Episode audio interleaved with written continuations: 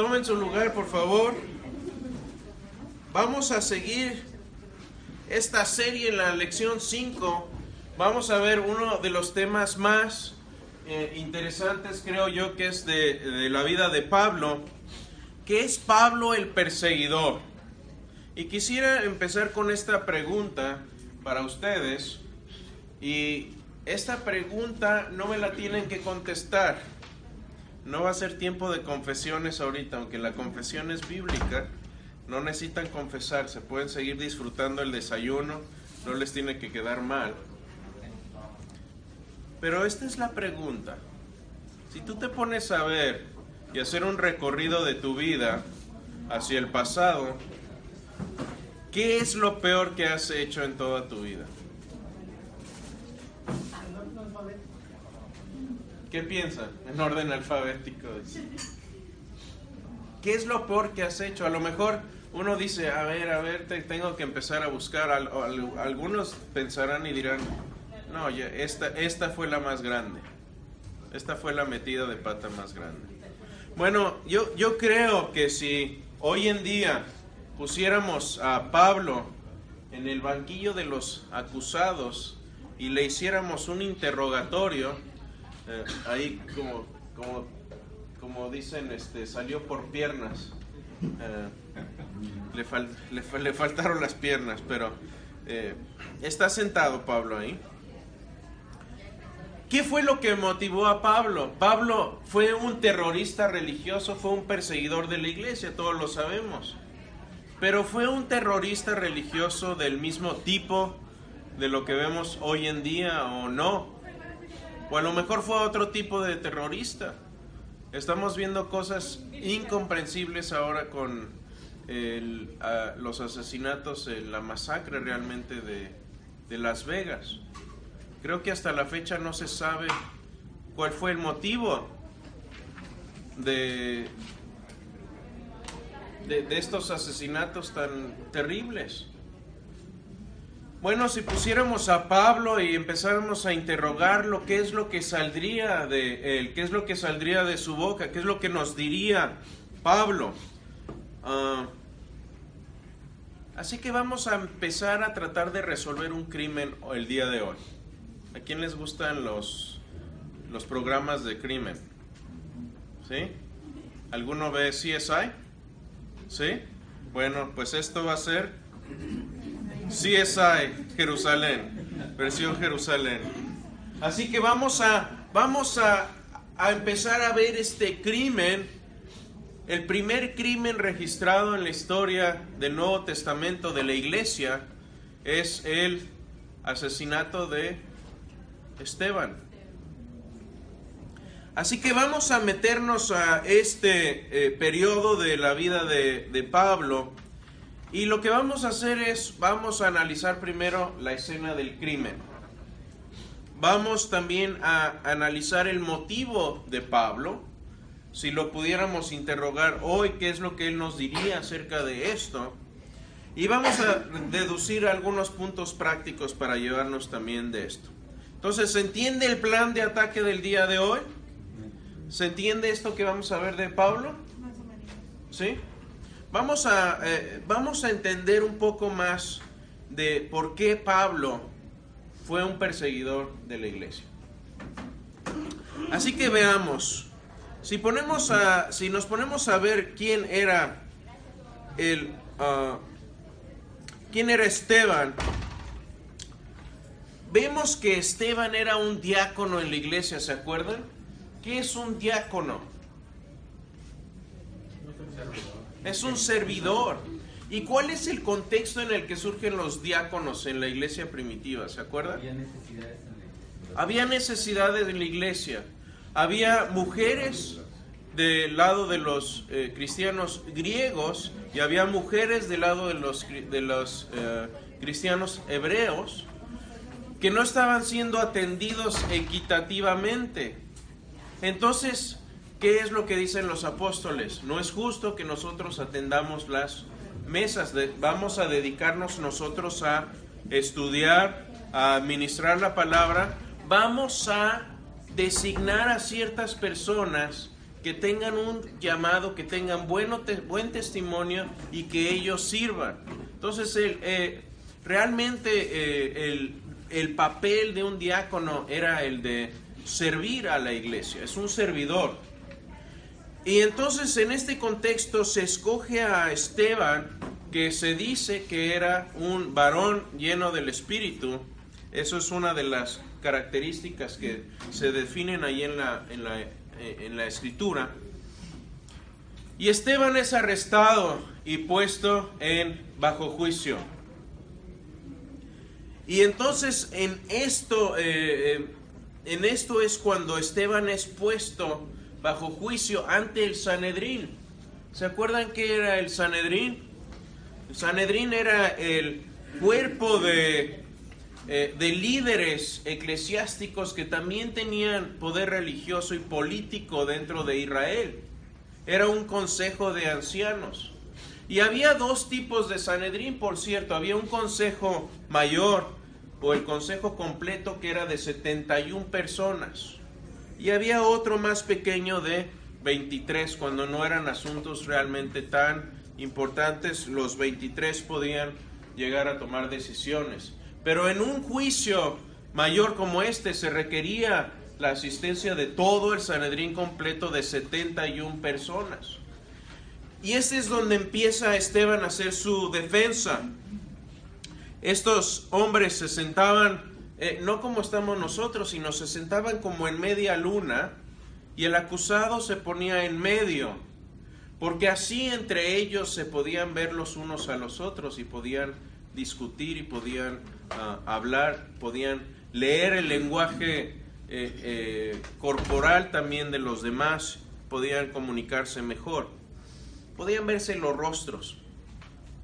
Y en este contexto entonces empieza Esteban a decir que a hacer un historial de la vida de los hebreos y les empieza a decir en pocas palabras, el resumen de su defensa fue esto.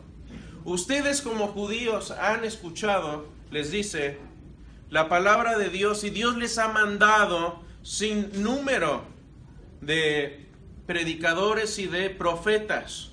¿Y qué han hecho ustedes? A todos los han matado. Y lo mismo hicieron con Jesús. Es primero, veamos algo, ¿es este el tipo de defensa para salvar la vida de uno? No. Si ustedes estuvieran tratando de salvar su vida, ¿sería el tipo de defensa que harían? ¿Hacerlos enojar más? Pero ¿saben qué? Se enojaron más porque dijeron porque, porque estaban diciendo Esteban la verdad. Y sucede que no solo eso, que cuando Esteban termina su defensa, estaba el Sanedrín tan enojado que hasta dice la escritura que cru- crujían los dientes. El crujir de dientes es una expresión ah, de aquel tiempo que denota odio, ira, enojo. Es como que "Ah, estoy tan... ah". Todavía lo sé. Todavía lo hacen, ¿verdad? Todavía se usa. No en nuestros hogares ni aquí, ¿verdad? Pero sí, sí, sí, sí. Gracias. Entonces, esta es la reacción del concilio, pero no solo eso. En el contexto judío, adorar a cualquier otra persona que no sea Dios es una blasfemia. Y lo que hizo Esteban fue, de hecho, blasfemar en frente de ellos.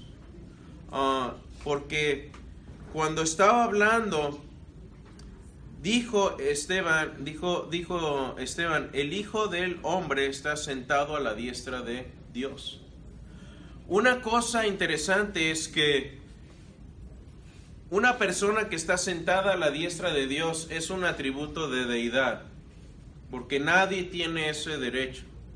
El sentarse en el trono de Dios o a la diestra de Dios es un atributo de deidad. Y esto habría sido como, visto como una amenaza para los mismos judíos. Y eso fue una de las razones que tuvieron para matarle. Si vemos después 8, 7, eh, Hechos 6 y 7, leemos esto de lo que sucedió. posteriormente. Eh, dice, entonces ellos, dando gran voces, ¿quiénes eran ellos?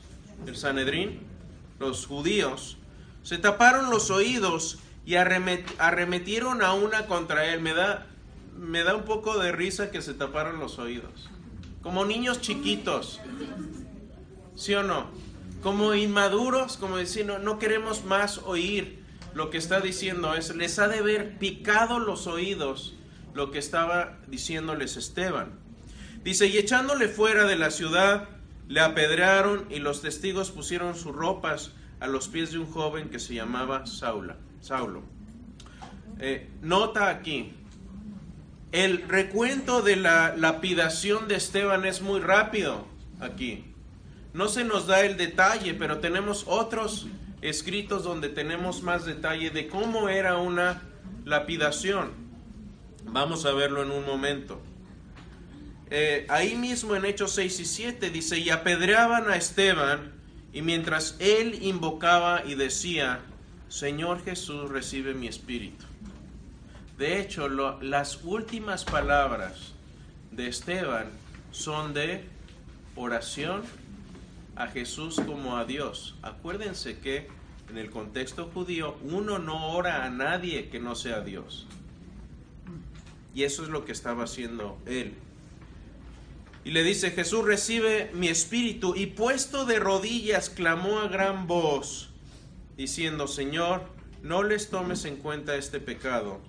Y habiendo, habiendo dicho esto, durmió. Ah, déjenme hacer notar un par de cosas aquí.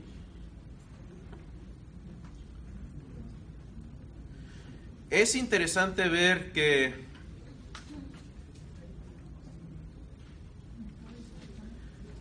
Esteban pudo haberse arrepentido. Porque cuando leemos los procedimientos de lapidación, no era así tan rápido. Ah, vamos a leer en un momento algunos escritos de esto, pero brinquemos primero al motivo que tuvo Pablo para, para no solo dar su aprobación a este crimen, sino estar ahí presente, dando su voto, dando su aprobación a la muerte de Esteban. ¿Qué fue lo que lo motivó? Bueno, afortunadamente tenemos los escritos de Pablo y él mismo no lo dice. ¿Qué es lo que dice Pablo en Gálatas 1? Esto es lo que él dice y esta es su explicación.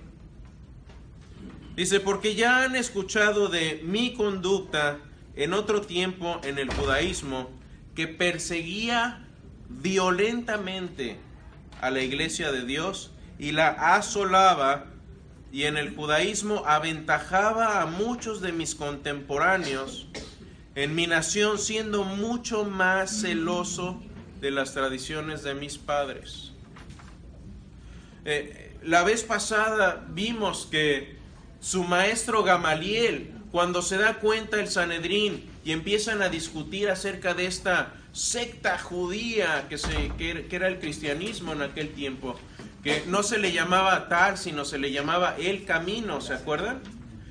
Y eh, dice Gamaliel, déjenlos en paz, no tienen que ir a perseguirlos, porque si esto no es de Dios, es algo de los hombres, se va a desbaratar, no va a prosperar, pero si es de Dios, van a estar yendo en contra de Dios. Pero Pablo no escucha porque él era más celoso de las tradiciones de sus padres y sus padres eran también fariseos, era descendiente de fariseos. De hecho, en Filipenses 3, 5, 6 dice, en cuanto a la ley, fariseo, en cuanto a celo, perseguidor de la iglesia. ¿Qué quiere decir esto? Que era celoso de las tradiciones de sus padres. Ah, algunos piensan que se refiere a sus, no, no necesariamente a sus padres ah, biológicos, sino a sus maestros. Y es posible que así fuera. Eh, de hecho, creo que era mucho más legalista Pablo que Gamaliel o que su maestro Gilel anterior a él. Ah, no sé, no tengo opinión rígida ante esto. Puede ser, puede ser que esté hablando de sus padres o puede ser que esté hablando de sus eh, maestros, sus mentores, pero de cualquier forma, esta es la explicación que da él acerca de esto. Él dice, era yo celoso más que mis contemporáneos y mis antecesores. Y eso es lo que lo lleva no solo a tratar de destruir la iglesia en Jerusalén, sino que ya los cristianos cuando se dispersan en, dentro de Jerusalén y se empiezan a ir a otros lugares, como a Damasco, Pablo va incluso para allá a perseguirlos. Eh, celoso de las tradiciones. Ahora veamos un poco de, de, de dónde vienen los fariseos. ¿Se han preguntado? ¿Cómo surgieron? Bueno, el Antiguo Testamento no nos lo dice, ¿o sí? ¿Han leído ustedes de los fariseos en el Antiguo Testamento? ¿No? ¿Sí, no? ¿Sí, no? Entonces, ¿de dónde vienen? Bueno, sucede que el fariseo, como lo conocemos en el Nuevo Testamento, en el Nuevo Testamento surge de eh, el periodo intertestamental. ¿Cuál es el periodo intertestamental? Bueno, entre la, eh, en el último escrito del Antiguo Testamento y el primer escrito del Nuevo Testamento, tenemos un periodo ahí de silencio de 400 años. Y en este periodo fue donde se escribieron varios libros que se llaman Macabeos. De hecho, hay cinco libros de Macabeos, los más importantes son los dos primeros y el que es históricamente más confiable, según la mayoría de los estudiosos, es Macabeos 1. ¿Y de qué habla este escrito? Bueno, habla de un hombre, de un sirio que invadió Jerusalén por ahí del año 167 antes de Cristo. Y Antíoco Epifanes lo que hizo fue invadir Jerusalén y eh, desacró el templo. ¿Saben qué hizo? Empezó a sacrificar cerdos en el templo. Y eso era un gran sacrilegio para los judíos. De hecho, el templo quedó inservible. La presencia de Dios hubiera ido de ese lugar en ese mismo instante. Entonces, este hombre, eh, de hecho, en algunos pasajes donde se refiere en el Apocalipsis a la abominación desoladora, Muchos estudiosos piensan que se está refiriendo retroactivamente a este periodo cuando el, templo fue um, profanado. Entonces hubo un grupo de judíos, eh, de, eran levitas, y una familia, la familia de los macabeos, y sobre todo uno de los hermanos se levantó en contra de Antíoco y empezaron a hacer una lucha de recuperación, una rebelión, se llama la rebelión de los macabeos. Hicieron esta rebelión entonces para recuperar Jerusalén y es todo lo que se recuenta entonces en este eh, libro de los macabeos. Y de, eh, dentro de este grupo eh, de los macabeos se unió otro grupo de judíos que se llamaban los asidios. Y los asidios era un grupo separatista que se unió y juntos lucharon y vencieron a los, a los sirios y entonces volvieron a recuperar el templo y lo tuvieron que rededicar. De hecho, ¿saben de dónde viene la historia de o, el festejo judío de Hanukkah? Viene de este periodo. Porque cuando van a, de nuevo a, a, dedicar el templo a Jehová eh, por segunda vez, no tenían aceite suficiente para hacer quemar eh, las, eh, ¿cómo se llaman? Las lámparas durante siete días. Pero aún así, aunque sabían que no tenían suficiente, supuestamente estas lámparas siguieron quemando milagrosamente durante siete días. Por eso se le llama el festejo de las luces. De ahí viene el festejo de Hanukkah. Por eso no lo vemos en el Antiguo Testamento. Este, este festejo surge dentro de este periodo intertestamentario. Eh, de hecho, de hecho por ahí, de, de ahí, por eso lo festejan con él, con el menora, con las, con las velitas. Antíocos era gobernador de Jerusalén. No, era invasor, era Invasor. un sirio que invadió Jerusalén, sí, y desacró el templo. De hecho, si quieren ver, eh, la, la idea principal de An- Antíoco era el de eliminar las costumbres judías y de establecer un estado helénico, es decir, un estado con costumbres griegas. Si leen la primera parte de Macabeos, voy a leer, eh, si me permiten, del versículo 11 al 15 en el capítulo 1. Dice, de su descendencia brotó aquel retoño impío, Antíoco Epifanes, hijo del rey Antíoco, que estuvo en Roma como rehén. Llegó a ser rey el año 137 y, eh, y era de los griegos. Fue entonces cuando aparecieron en Israel unos rebeldes que lograron convencer a mucha gente y les decían, pactemos con los pueblos que nos rodean, pues desde que nos separamos de ellos hemos tenido que soportar muchos percances. Tal idea tuvo buena acogida y algunos acudieron decididamente al rey. Este los autorizó para que adoptaran las costumbres de los pueblos paganos. Con ese permiso, construyeron en Israel un gimnasio al estilo pagano. De hecho, estos gimnasios, si ustedes ven las costumbres de los griegos eh, y los deportes, de hecho, los primeros Juegos Olímpicos corrían desnudos. Esa era la, esa era la costumbre de ellos.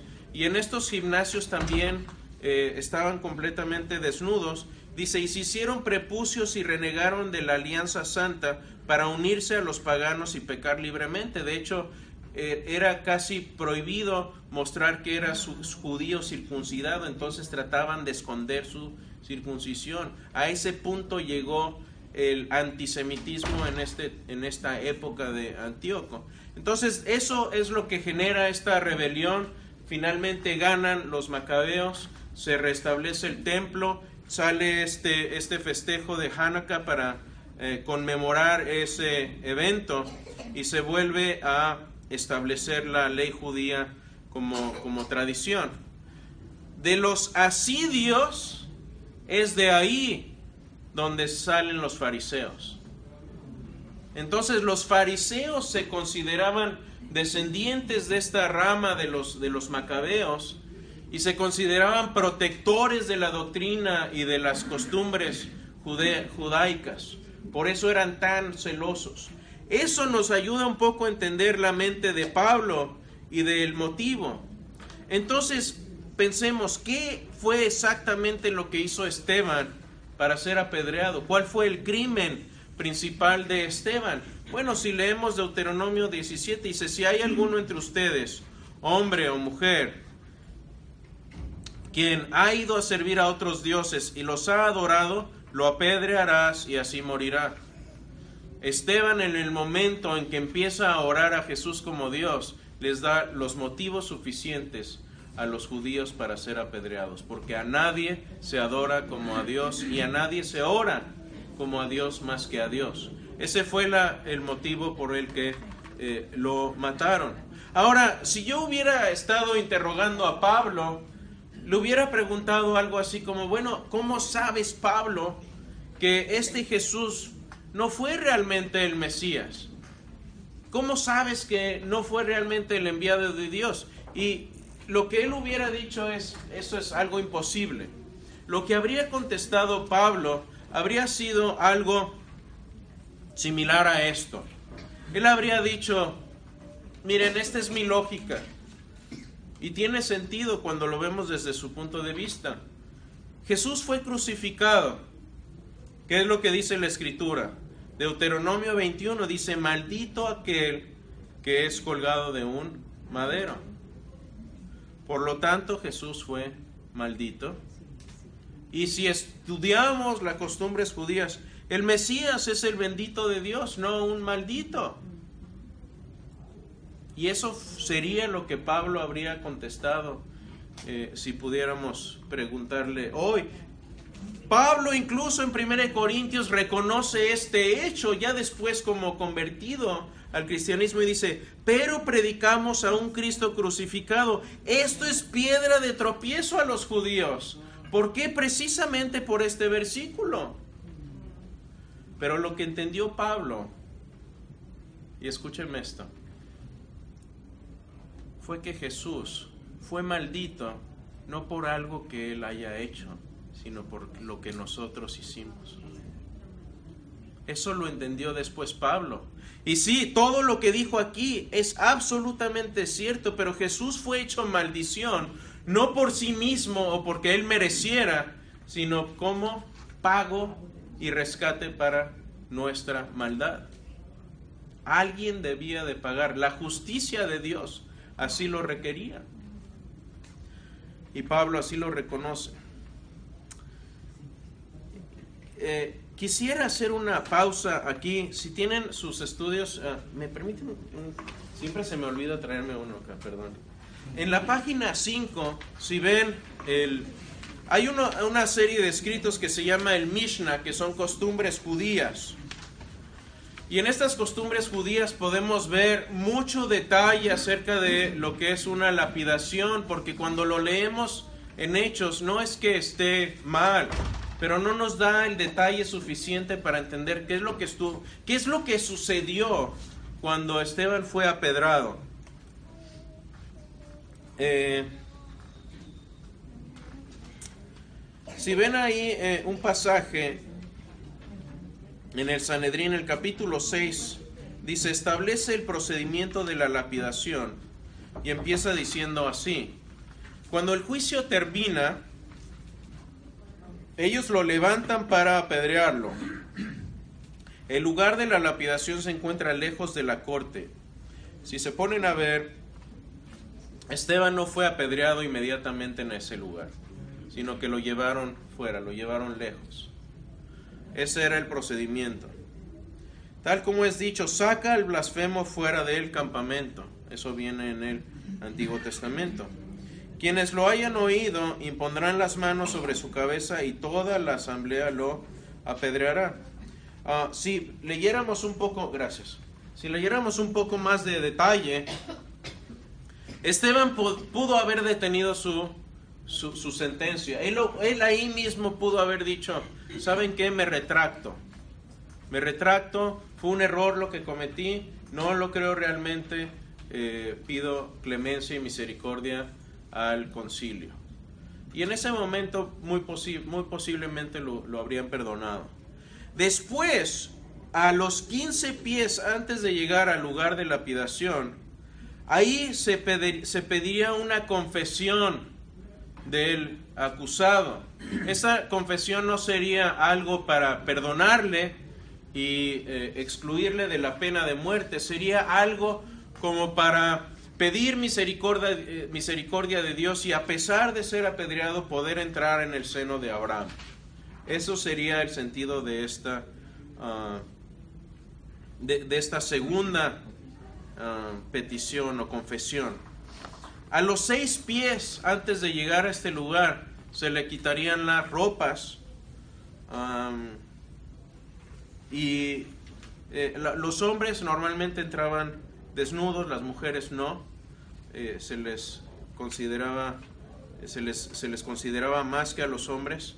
Y el lugar donde se apedreaba no era simplemente un llano, sino que había como un risco y era un lugar que estaba eh, elevado eh, como unos tres metros y medio, como piso y medio más o menos. Y ahí era donde era empujado el acusado y normalmente eh, a veces moría simplemente de la pura caída. Por eso cuando dice que cayó de rodillas, no es que estaban en un llano plano y él cayó de rodillas y se puso a orar. No, lo empujaron. Ese era el procedimiento.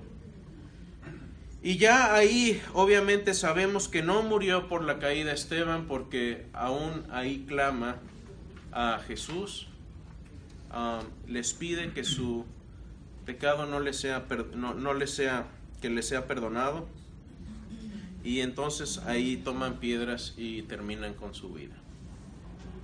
Eso, eso habría sido el proceso por el que pasó Esteban y que Pablo aprobó ahí en ese, en ese mismo día. Sí, David. Este, ¿Qué significado tiene que hayan puesto la ropa, la ropa de Esteban a los pies de Pablo?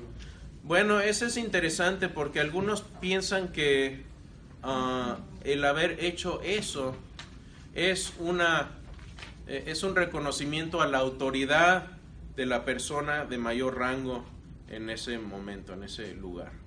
Eso es lo que leí en algunos comentarios.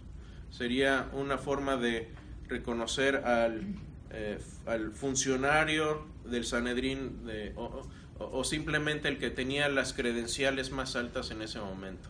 Si es que Pablo no era miembro del Sanedrín, no, no lo sabemos. Pero era un re- reconocimiento a su autoridad. Esto es lo que sabemos entonces del Sanedrín. Y saben una cosa, empecé preguntándoles al inicio de la clase, ¿qué es lo peor que han hecho ustedes en su vida? Yo creo que si esa pregunta se lo hubiéramos hecho Pablo, habría contestado esto y él jamás lo olvidó. Jamás lo olvidó. Si leemos 1 Corintios 15, dice, porque yo soy el más pequeño de los apóstoles, que no soy digno de ser llamado apóstol, porque perseguí a la iglesia de Cristo. Hmm. Pablo no lo olvidó. Pablo no se olvidó del gran perdón que Dios le otorgó.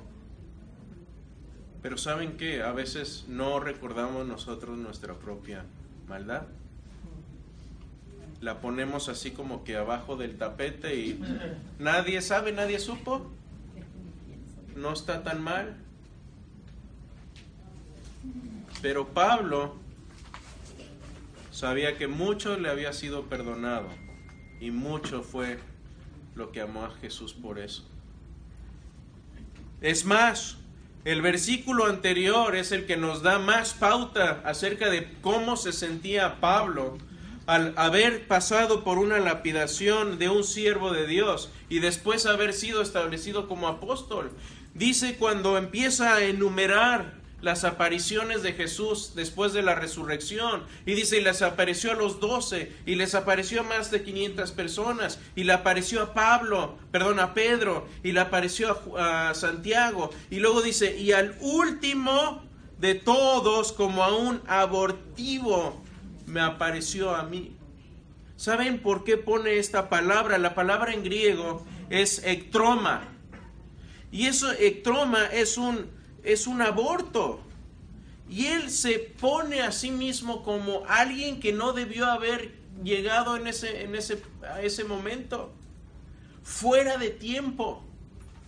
¿Por qué? Porque él no estuvo con Jesús caminando como los apóstoles.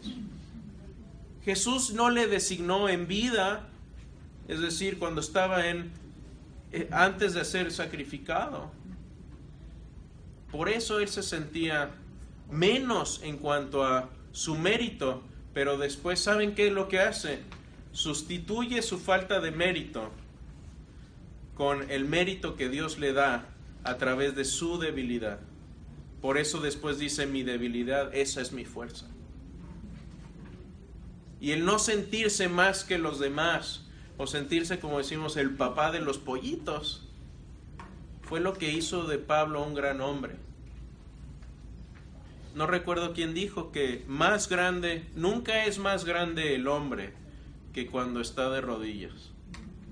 Y creo que eso se puede decir claramente de Pablo. Pablo no lo olvidó. Pablo eh, supo que tenía un lugar eh, posterior por sobre todos los demás apóstoles que, que habían venido antes que él. Pero fíjense en algo, mis amigos y hermanos, lo que Dios puede hacer en manos de alguien que reconoce su maldad, que entiende el regalo que Dios le ha dado y da un giro de 180 grados y empieza a caminar en el lugar, en el lado opuesto. Pablo es un gran ejemplo de lo que podemos hacer nosotros con nuestra vida. Por eso les dije, piensa lo peor que has hecho. Y yo creo que, al menos los que estamos aquí, no sé, lo peor que hemos hecho no va a ser tan peor como lo que hizo Pablo. A lo mejor sí, no lo sé. Si ya están viendo al de al lado, a ver si.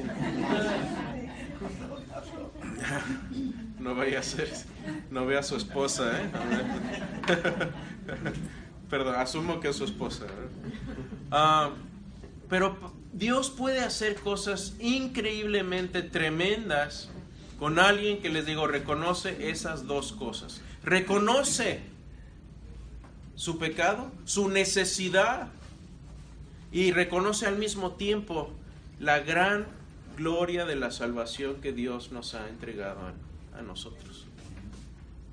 Ah, si pensamos en ello es algo maravilloso porque fíjense, incluso los ángeles que Dios creó de manera especial a cada uno.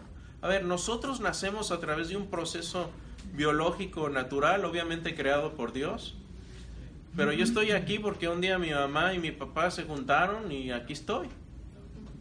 Y lo mismo pueden decir todos ustedes. Yo creo que todos nacimos igual acá. Eh, pero los ángeles fueron creados de manera especial. Fíjense en esto, los ángeles que se rebelaron contra Dios no tienen posibilidad de volver a entrar en su presencia.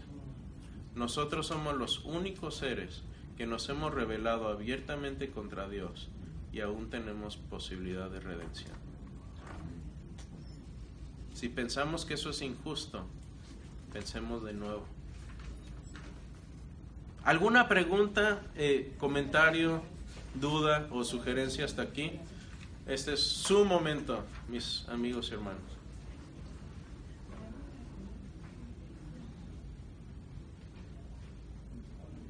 Wow. ¿Qué les pasó ahora?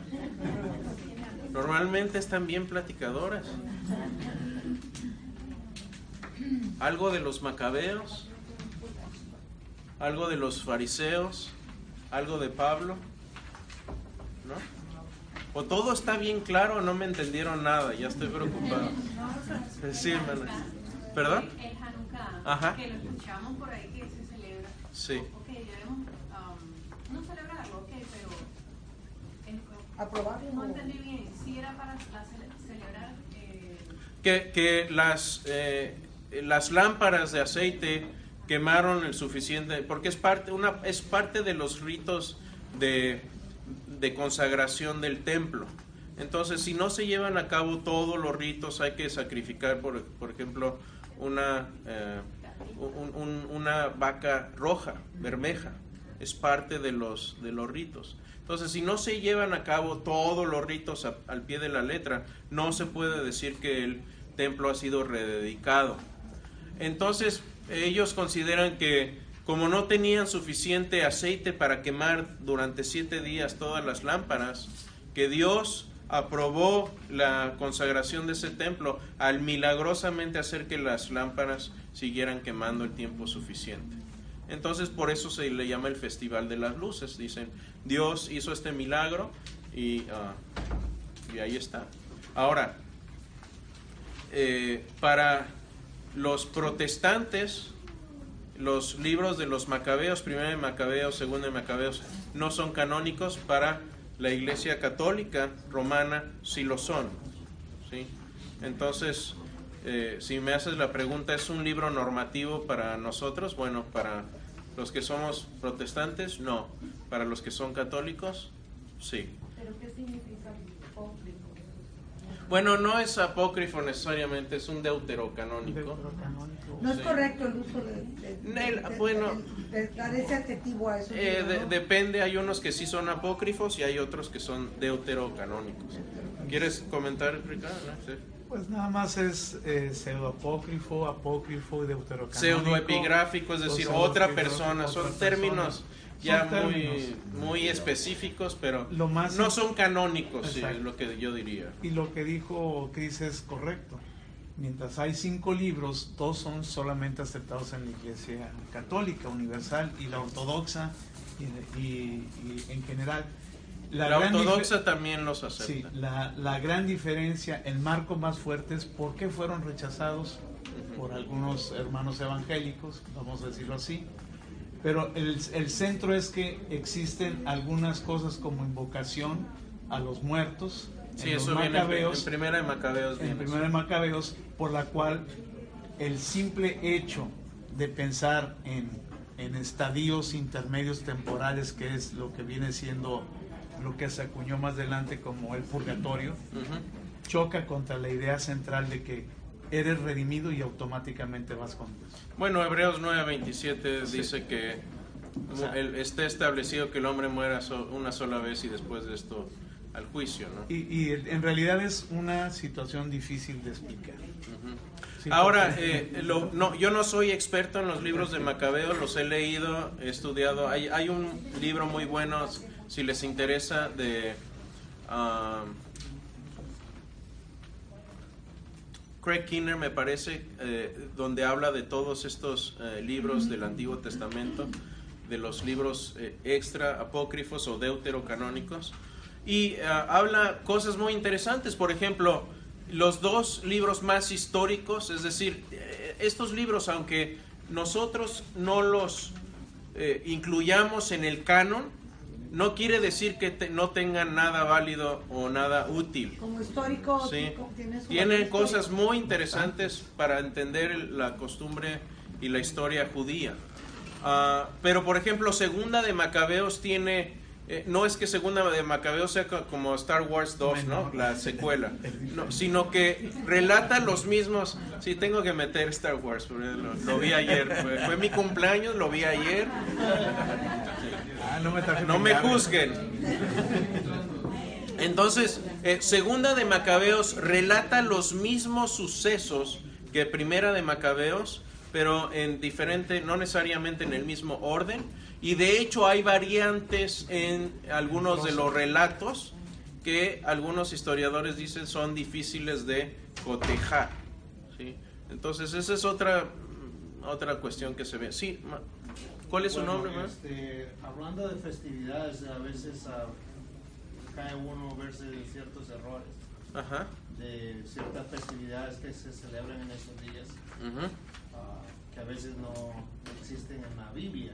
Ajá, Por cierto, la Navidad, ajá, por lo que yo he leído, es, un, es una tradición romana que existía en esos tiempos y que la han incluido a veces en la, en la iglesia. En, en- en Navidad a lo mejor, co- cerca de Navidad, voy a cubrir un poco de eso. Tengo un estudio en línea, eh, si quiere venir aquí a nuestra página, eh, y hay un campo de búsqueda, ponga ahí Navidad, y tengo un escrito que se llama ¿Es la Navidad pagana? Y ahí hago un recorri- recorrido histórico acerca de la cuestión de la Navidad. Ese es un tema muy mal entendido y muy controvertido en, en nuestros días y ahí hago un detalle muy, muy... Si, si me meto ahorita a ese, Yo entiendo. vamos a acabar como a las 12. Esa festividad de, de, de las velas Hanukkah, ajá. Eh, es en diciembre antes de... de- Es casi en Navidad, sí, Navidad. son varios días. Lo hacen antes como... Sí, es casi, casi en Navidad, sí. eh, es Por eso, en, por eso en Navidad los judíos nos dicen feliz Navidad y nosotros les decimos Happy Hanukkah. Pero en realidad no se refiere a nada absolutamente. No es de que no es de que Hanukkah sea la Navidad de los judíos. Ellos no festejan obviamente la, La Navidad. Navidad, viene de este festejo. Yo trabajé con una judía, una, una americana, y, ellos- y ella es judía de, de raza judía. Ajá. Y ella hacía el- el- esa tradición y Ajá. día tras día les daba un regalo a los niños, pequeño. Ajá. Todos los días que prendía la vela hacía eso. Ajá. Y él ya tenía su pinito y hacía la Navidad y todo eso. Pero yo creo que estaba casado con una persona que era americana también. Y, Sí, lo, lo, lo, lo que pasa es que luego somos medio pragmáticos y empezamos a revolver de aquí y de allá sin saber por qué. Yo descanso el sábado y el domingo para no agarrarle. Eh, Sí. No, yo de lunes a viernes. De lunes a viernes. Eh, Guardemos sábado y domingo, así no hay problema. Sí, De, de donde viven los fariseos, lo que explicaste acerca de, de los asidios, ajá. Sí. Sí, Ajá. yo he escuchado a un, este, a un estudioso judío que, ah, que explicaba que no sé si vienen de ahí, pero la raíz viene de, de este proceso de cuando regresaron a Babilonia.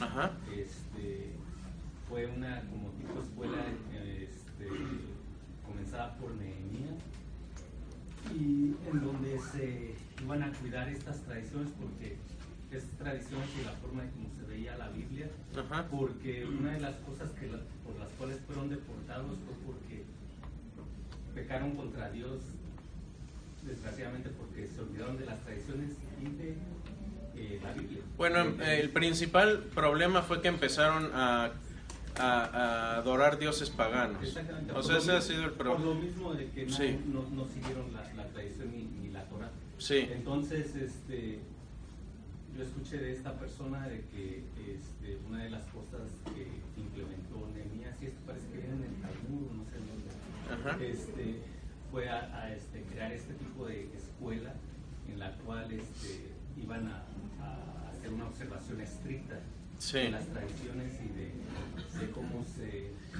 se, se iba a ver la, la Torah, la, la ley. Ajá. Entonces, ah, ¿tú has escuchado algo acerca de eso?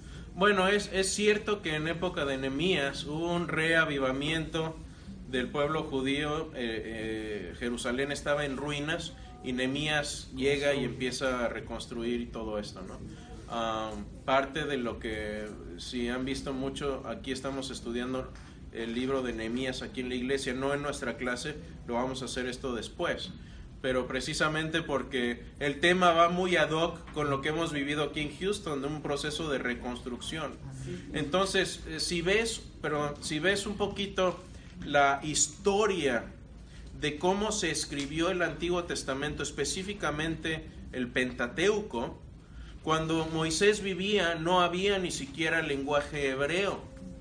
Ahí explico cómo fue que fue escrito eh, el, el Pentateuco y cómo es que sabemos que sí había escritura, aunque no necesariamente el hebreo moderno.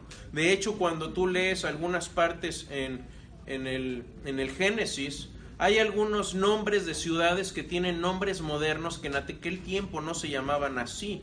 ¿Por qué? Porque en época de Nehemías hubo un interés renovado en las escrituras, hubo una reescripción de las escrituras y se volvieron a, a- Y una de las cosas que yo A vi revisar ahí. Los, los fariseos, el miedo que ellos tenían era que Dios los volviera a esparcir. No, pero en aquel tiempo ni siquiera había fariseos. Sabemos históricamente que el fariseo surge eh, en el año 167 a partir de los asidios. Eso es hi- históricamente indudable. O sea, dice en Obviamente- tiempo, en el tiempo de Nehemías, ¿te refieres tú? No, en tiempo de Nehemías no había No, fariseos. este, lo, que, lo que esta persona estaba diciendo era de que de ahí viene como la raíz el. Bueno, la raíz judía y el celo judío es algo que existe, obviamente, independientemente de, de, de las tradiciones de los fariseos, pero el fariseo en sí, en la secta judía eh, farisea, surge de, en esta época a partir de los asirios. Terminemos con eh, estos puntos para casa. Una asignación que les dejo, lean Hechos 22 y lean la conversión de Pablo, porque eso es lo que se nos viene la próxima vez. Uno de mis pasajes favoritos en la escritura, de hecho, eh, viene relatado tres veces en el libro de Hechos. Esa es la importancia que le asigna eh, el escritor Lucas a este hecho. Ahora pensemos, cuando vemos nuestro peor momento y piensas, ¿cuál fue tu peor momento? Piensa también en esto. Y esto es lo que dice Pablo en sus últimos días a su eh, fiel y amado siervo y su hijo espiritual Timoteo. Le dice, "Pa- palabra fiel y digna de ser recibida con todos. Escucha, es lo que dice Pablo, escucha esto. Esto es palabra fiel y digna de ser recibida. Que Cristo Jesús vino para salvar a los pecadores, de los cuales yo soy el primero. Pablo nunca olvidó, pero él dejó que el poder transformador de Cristo actuara en su vida y que lo usara y no quedarse en el hoyo de la depresión de decir, fui perseguidor de la iglesia. Sí, pero hay un pero muy grande después. Pero Jesús vino para salvarme a mí, que soy el primero de los pecadores e hizo una criatura nueva. Por eso él escribe, cuando él escribe, el que está en Cristo nueva criatura es, eso se lo debe haber aplicado primero a él. 22. 22. 22. Y si leen 21, también. Te va a dar una, ayuda, una mejor ayuda. Pero si lo, lo oyen en la Biblia, en la, en la teléfono, lo puedes escuchar, puedes escuchar la Biblia. Es, para mí fue una experiencia, o sea, leerlo, pero estar escuchando porque viene dramatizado, una como una historia. Sí, dependiendo de la traducción. Eh, este, es, bajar la aplicación, sí. Si te ayuda idea. como que a que lo lo. Segundo punto, ¿has pecado alguna vez por celo religioso? No levanten la mano. O si quieren la levantamos todos. Sí. Eh, pero creo que todos somos culpables, ciertamente yo lo soy, Pablo ciertamente lo acepta también. Eh, si tienes un poco de culpabilidad de eso, lee un poco el Sermón del Monte, porque en el Sermón del Monte se refleja el espíritu de bondad que Jesús quería que todos nosotros tuviéramos. No un espíritu legalista, sino todo lo contrario, un esp- espíritu comprensivo y de bondad. Y cuando estudiemos esto, consideremos a Pablo, pero también consideremos las palabras de Esteban, que hacen un eco de lo que dijo Jesucristo en la cruz. Las últimas palabras de Jesús fueron, "Jesús- Dios, no les tomes en cuenta, perdónalos, que no saben lo que hacen. Y algo similar dice Esteban, Señor, no les tomes en cuenta este pecado. ¿Y saben qué? Dios le contestó esta oración y esta petición. Pero ¿saben qué? Esteban estaba en sintonía con Jesús, al punto de que en sus últimos momentos se abren las puertas del cielo y él ve y dice, Señor, aquí voy, voy a estar contigo. Yo espero que así sea mis últimos días en esta tierra. Que no sean pronto, pero que sean así.